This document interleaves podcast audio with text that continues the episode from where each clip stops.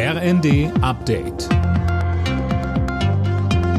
Stündlich neu. Auf den Punkt informiert. Ich bin Gisa Weber. Guten Abend. Die Gehälter von Frauen müssen schneller an die der Männer angeglichen werden. Darauf hat der Deutsche Gewerkschaftsbund zum Equal Pay Day hingewiesen.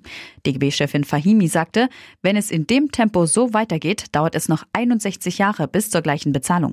Zu dem Thema sagte Arbeitsminister Hubertus Heil im ZDF. Wir sind vorangekommen, zum Beispiel, weil wir den Mindestlohn eingeführt und jetzt erhöht haben. Das hilft vor allen Dingen Frauen.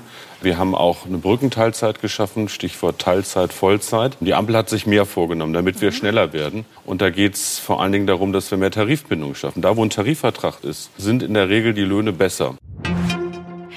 Deutschland wird die Länder der NATO-Ostflanke weiter unterstützen. Das hat Bundesverteidigungsminister Pistorius bei einem Besuch in Litauen deutlich gemacht.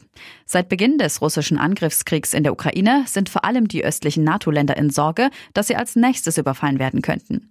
Pistorius betonte, die Bundesregierung stehe fest an der Seite ihrer Verbündeten.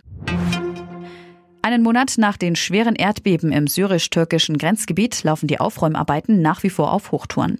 Die UNO geht mittlerweile davon aus, dass allein in der Türkei ein Schaden von rund 94 Milliarden Euro entstanden ist. Und da sind die Kosten für den Wiederaufbau noch gar nicht mit eingerechnet. Knapp 52.000 Menschen waren bei der Erdbebenkatastrophe ums Leben gekommen. Dein Deutschland-Ticket. Unter diesem Namen geht Anfang April die Smartphone-App für das 49-Euro-Ticket an den Start. In der App kann dann das Abo für das Ticket abgeschlossen oder auch gekündigt werden. Das Ticket gilt ab dem 1. Mai bundesweit im Nahverkehr. Alle Nachrichten auf rnd.de